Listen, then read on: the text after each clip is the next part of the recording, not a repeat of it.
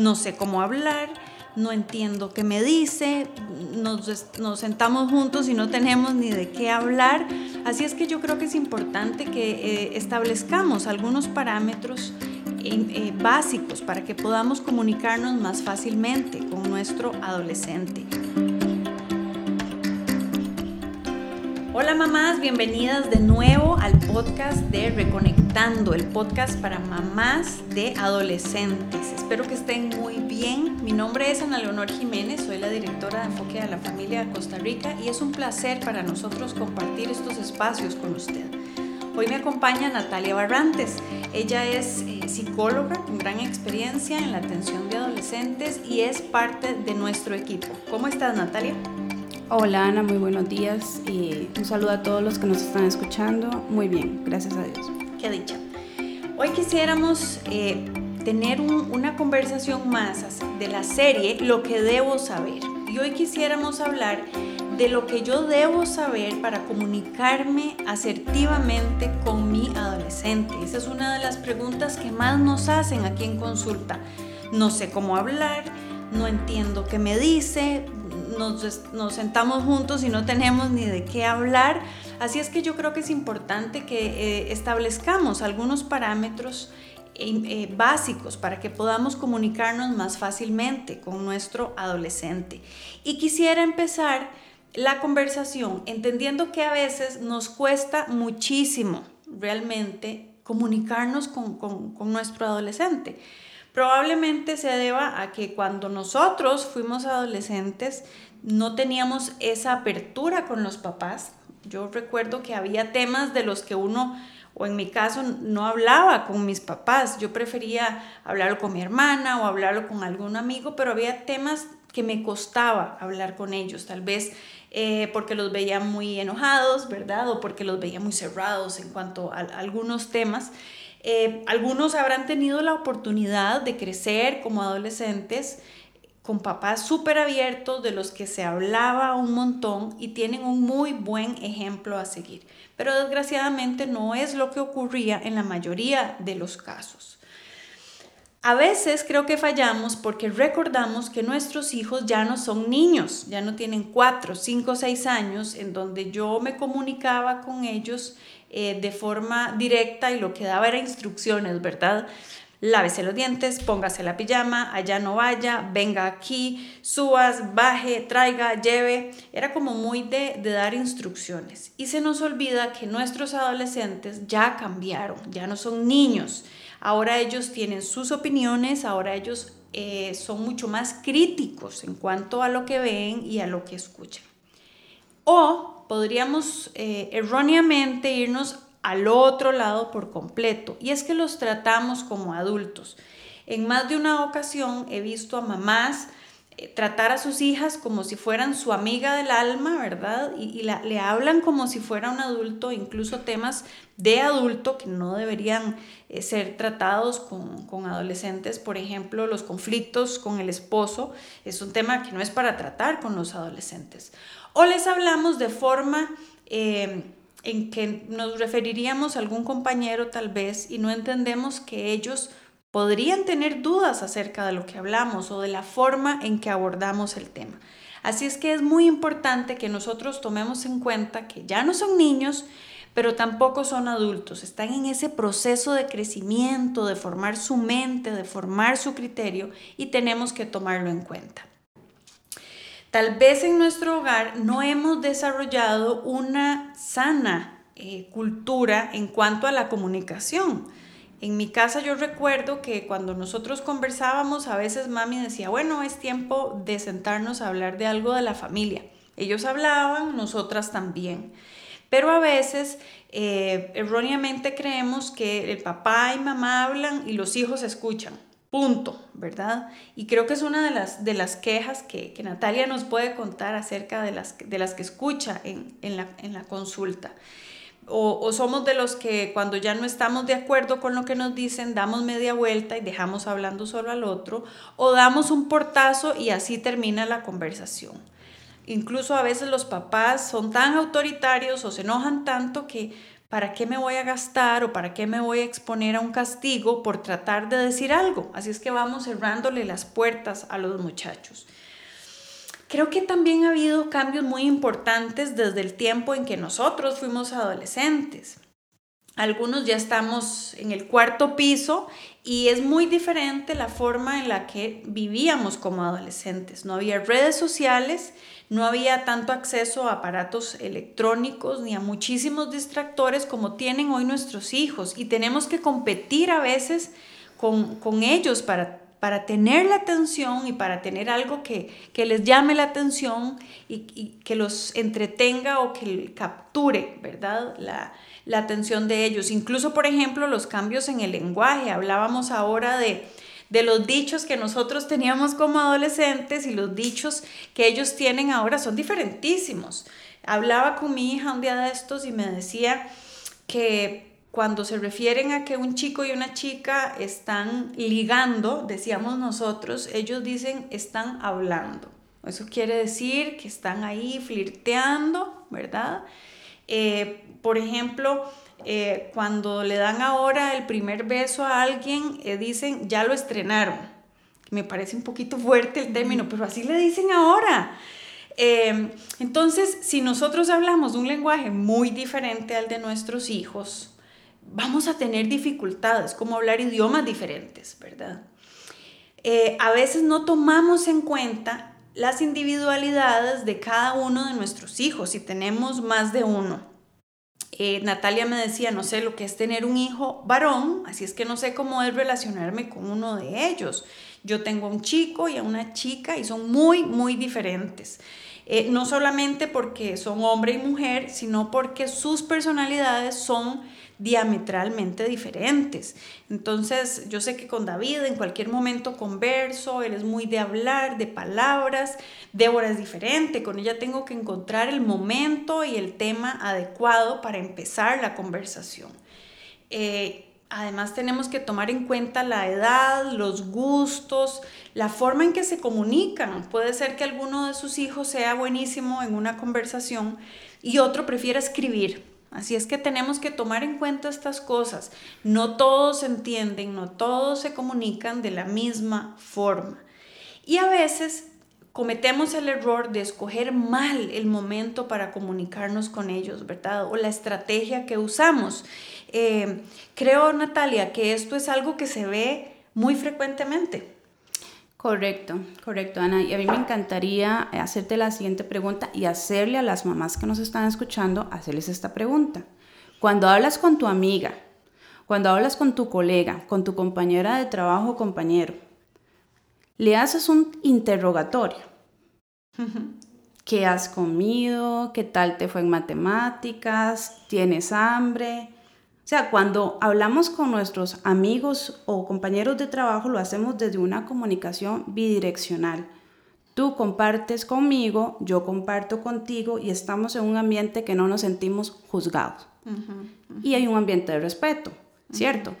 Bueno, pero cuando no hay una buena comunicación bidireccional con nuestro adolescente, lo hacemos a través de las demandas, no estamos generando una conversación que puede ser amena. Y además no lo hacemos a través de lo que a ellos les gusta o les interesa, lo hacemos a través de las demandas. Entonces, por supuesto que en esta situación los chicos y las chicas no van a favorecernos con sus, con sus opiniones en la conversación que queramos hacer, hacer con ellos, ¿verdad? Claro, tenemos que tomar en cuenta que no es, no, no es otro yo, ¿verdad? Es una persona diferente, individual, con sus características eh, con la que vamos a hablar. Sin embargo, creo que hay algunas cosas que no cambian, ¿verdad, Natalia? Cuando hablamos de estrategias básicas de comunicación. Correcto. Y una de las más importantes, una regla básica de convivencia, es definitivamente el respeto y el cómo resolvemos constructivamente los conflictos, ¿verdad? Propios de convivir varios en una casa de edades diferentes, de percepciones diferentes, ¿verdad? Y tenemos que convivir, ni modo.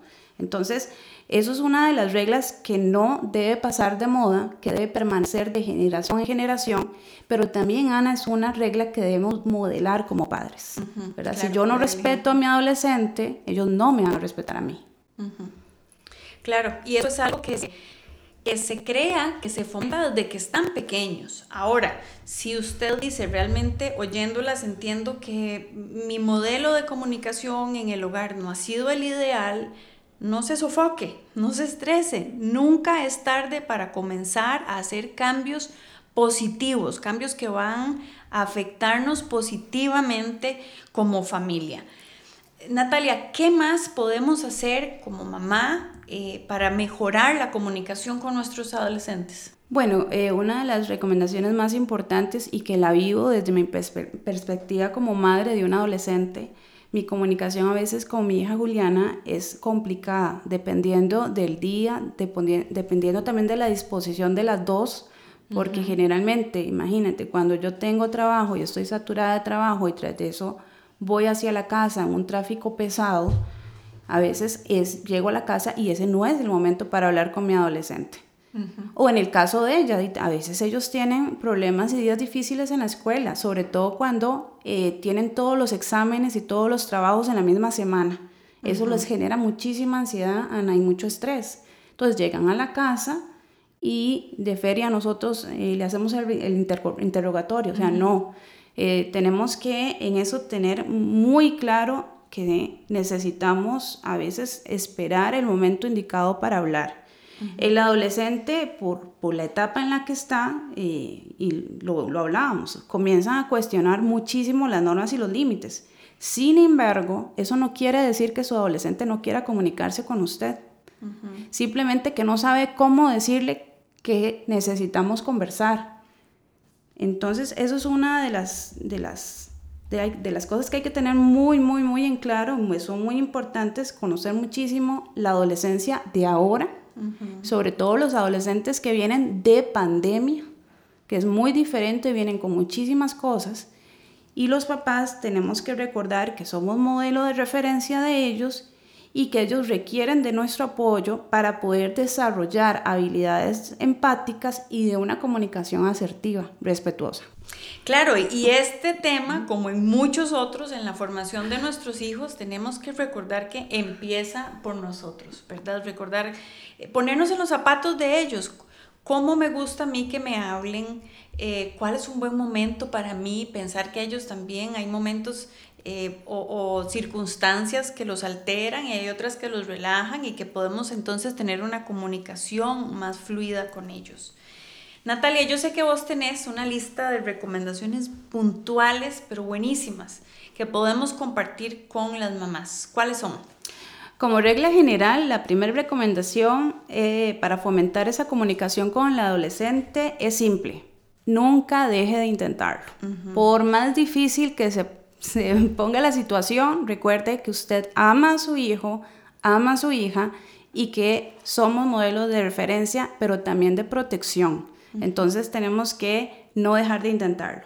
También es algo muy importante, la madre o el padre que escucha van a ser padres a los que van a escuchar. Entonces, eh, hay que practicar la escucha activa, ¿verdad? Deje que su adolescente hable, no lo interrumpa es otra persona diferente a usted.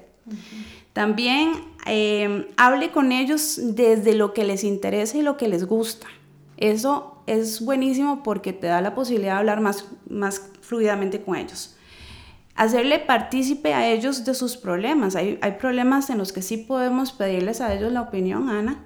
Entonces, eso en el momento que el adolescente vea que le estamos tomando la opinión, ellos van a estar muy asertivos la próxima vez en que nosotros podamos tengamos que darles una opinión a ellos. Que además, de paso, pueden ser eh, ocasiones para hablar de temas importantes de la vida, contarle que estoy en una encrucijada en el trabajo, me están pidiendo que haga algo que no estoy segura si debo hacer, o tengo una mala relación con un compañero de trabajo o alguien de la familia y, escucharles. A veces nos sorprenden de las cosas que tienen que Correcto.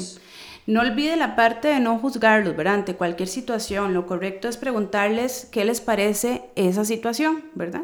Hay que darles menos consejos, papás y mamás. O sea, los papás estamos tan acostumbrados de decirles lo que tienen que hacer, aquello, sin darles la oportunidad de que reflexionen todo, lo, todo esto acorde a la comunicación que queremos generar. Es muy importante evitar los comentarios negativos y los reproches. No hables si estás en, a través del enojo de la tristeza. Lo mejor es hacer una pausa, calmarse y luego comuníquese con su adolescente a través del respeto y del amor. Algo muy importante también, valide el dolor si es necesario, valide esas emociones que tienen los chicos, valide lo que piensan, a partir de lo que piensan, porque los chicos hablan a partir de lo que piensan y no de lo que sienten. Entonces los papás tenemos que ser muy observadores a ese lenguaje no verbal que ellos tienen, a esas expresiones que ellos manifiestan, para poder llegar a la razón principal de esa actitud. Los padres tenemos que aprender para eso, manejar la ansiedad y el estrés, ¿verdad? Que supone tener el control hasta ciertas situaciones. También es muy importante que en ocasiones escucho a los pacientes decirme eh, que mis papás lo exageran todo y en parte ellos tienen mucha razón. Hay reacciones muy desproporcionadas y esto no favorece la buena comunicación con ellos. Claro, una falta pequeña de los chicos y ya les hacemos todo un teatro, nos enojamos más de la cuenta eh, y, eso hace que se cierren los canales de comunicación. Correcto. Por ejemplo, en mi caso, con mi hija Juliana, lo, que le digo es, si vas a hacer un cambio de, de planes, avísemelo con tiempo, nada más. ¿Verdad? También es muy importante eh, buscar ocasiones para hablar con el adolescente. Esta, esta recomendación me encanta porque eh, nos podemos distraer las dos, ¿verdad? Vamos a tomarnos un café, vamos a comernos un helado o vamos simplemente a caminar, ¿verdad? Eso nos puede ayudar mucho. También no dé papá y mamá mensajes consistentes y no contradictorios, ¿verdad? Surgen argumentos que no son a veces directos y son contradictorios. No podemos hablar, por ejemplo, del respeto y del amor y después usar las amenazas, el insulto y en los peores de los casos la agresión física con ellos. Entonces es inaceptable la agresión en todo, como usted la quiera ver, es, es inaceptable. Esto les va a dañar su corazón y también les va a lastimar su autoestima. Y finalmente, una de las técnicas que yo les quiero compartir, que es muy, muy recomendada, es la técnica del contrato, ¿verdad? donde pactan unas normas claras a seguir por parte de los hijos sobre ciertas conductas concretas que queremos cambiar y unos privilegios o retirada de privilegios que no son castigos según se cumplan estas reglas. Cuando se redacta el contrato, usted va a negociar y se pacta. De modo que tanto su adolescente como usted va a tomar partido en las decisiones de ese contrato. Al expresar y poner sobre un papel, toma más relevancia que simplemente comentarlo como lo estamos haciendo ahorita. Sí, se vuelve algo más tangible. Exactamente. Entonces, un ejemplo puede ser pactar sobre no gritar, evitar las malas contestaciones o aplicarse a las tareas del hogar, ¿verdad? Que, que esto también es muy recurrente aquí. Eh, él no le recoge la ropa sucia, eh, ella no lava los trastes, los trastes que ella ensucia, y eso ya lo habíamos conversado, pero no lo escriben. Entonces, papá y mamá, eh, hagan ese contrato, fírmenlo en todos, sus hijos, ustedes, y pónganlo en la nevera. Yo recomiendo que lo pongan en la nevera porque ahí lo van a ver siempre, ¿verdad? Y lo tienen a mano para, para buscarlo por si acaso alguien alguien lo rompe. Y creo que es muy importante sobre todo hacer esto, Natalia, me parece una excelente idea, cuando en nuestro hogar no hemos tomado el tiempo para de forma asertiva y expresa contarle a nuestros hijos cómo queremos comunicarnos. Entonces decimos, ok, vamos a hacer un alto, estamos viendo que la comunicación aquí no está funcionando, hay algo que está mal, vamos a empezar de cero. Vamos a tener reglas claras para comunicarnos, darles a ellos la oportunidad, darles concesiones, a veces tal vez somos muy rígidos, bueno, darles algunas concesiones, pero eh, lo que decíamos al principio, hay cosas que no, no se deben dejar por fuera. Vamos a respetar tu opinión, no vamos a gritarnos, no vamos a dejar a nadie hablando, no vamos a tirar puertas, no vamos a, ¿verdad? Eh, cuando entre los dos, las dos partes, hijos y papás, se eh, construyen ese contrato, es mucho, ese contrato es mucho más fácil de respetarlo, ¿verdad? Correcto, y no olvide eh, ponerlo en papel, ¿verdad? Porque eso tiene todavía mayor importancia y mayor compromiso. Pues, ¿qué le puedo decir? Este, soy mamá de adolescente y, y es muy importante eh, cada vez aprender más sobre ellos porque estamos en tiempos difíciles para los que somos papás sabemos que ellos están, los chicos están influenciados mucho por todo lado, con mensajes negativos, con conductas de, destructivas para ellos. Entonces es muy importante, papá y mamá, acompáñelos, apóyelos y aprendamos juntos para ser buenos padres aquí en Enfoque a la Familia. Claro que sí. Muchísimas gracias Natalia por acompañarnos, gracias por eh, comentarnos de todas estas cosas tan prácticas que nosotros podemos hacer de verdad en casa. Como decía Natalia al inicio, puede que cueste, pero no se dé por vencida. Eh, cuando hay una comunicación fuerte, sólida, asertiva, esa es la puerta que abre para, para reconectarnos completamente con nuestros hijos. Recuerde que si en este proceso de crear nuevas rutinas, de crear nuevas formas de comunicación, usted se siente sola, se siente que no está avanzando, siente que no logra eh, involucrar a sus hijos o al resto de la familia, no tiene que hacerlo sola. Quien enfoque a la familia, nuestros consejeros o Natalia pueden ayudarle a, tener estrategias diferentes, frescas, animarse para seguir adelante. Eh, sus hijos son su mayor tesoro y usted es el mayor tesoro que los hijos pueden tener. Una mamá cercana, sana, alegre, que pueda estar cerca de todos ellos. Así es que en la portada de este episodio vamos a dejar el link para que usted pueda eh, agendar una cita virtual o presencial si así lo desea y, podemos ayudarle a caminar en medio de esto. Recuerde también dejarnos sus comentarios a, través del WhatsApp o del enlace que está también en la portada del programa. Mamá, realmente para nosotros es un placer conversar con ustedes. Así es que les esperamos la próxima semana en un nuevo episodio y una nueva serie que usted no se quiere perder. Hasta luego.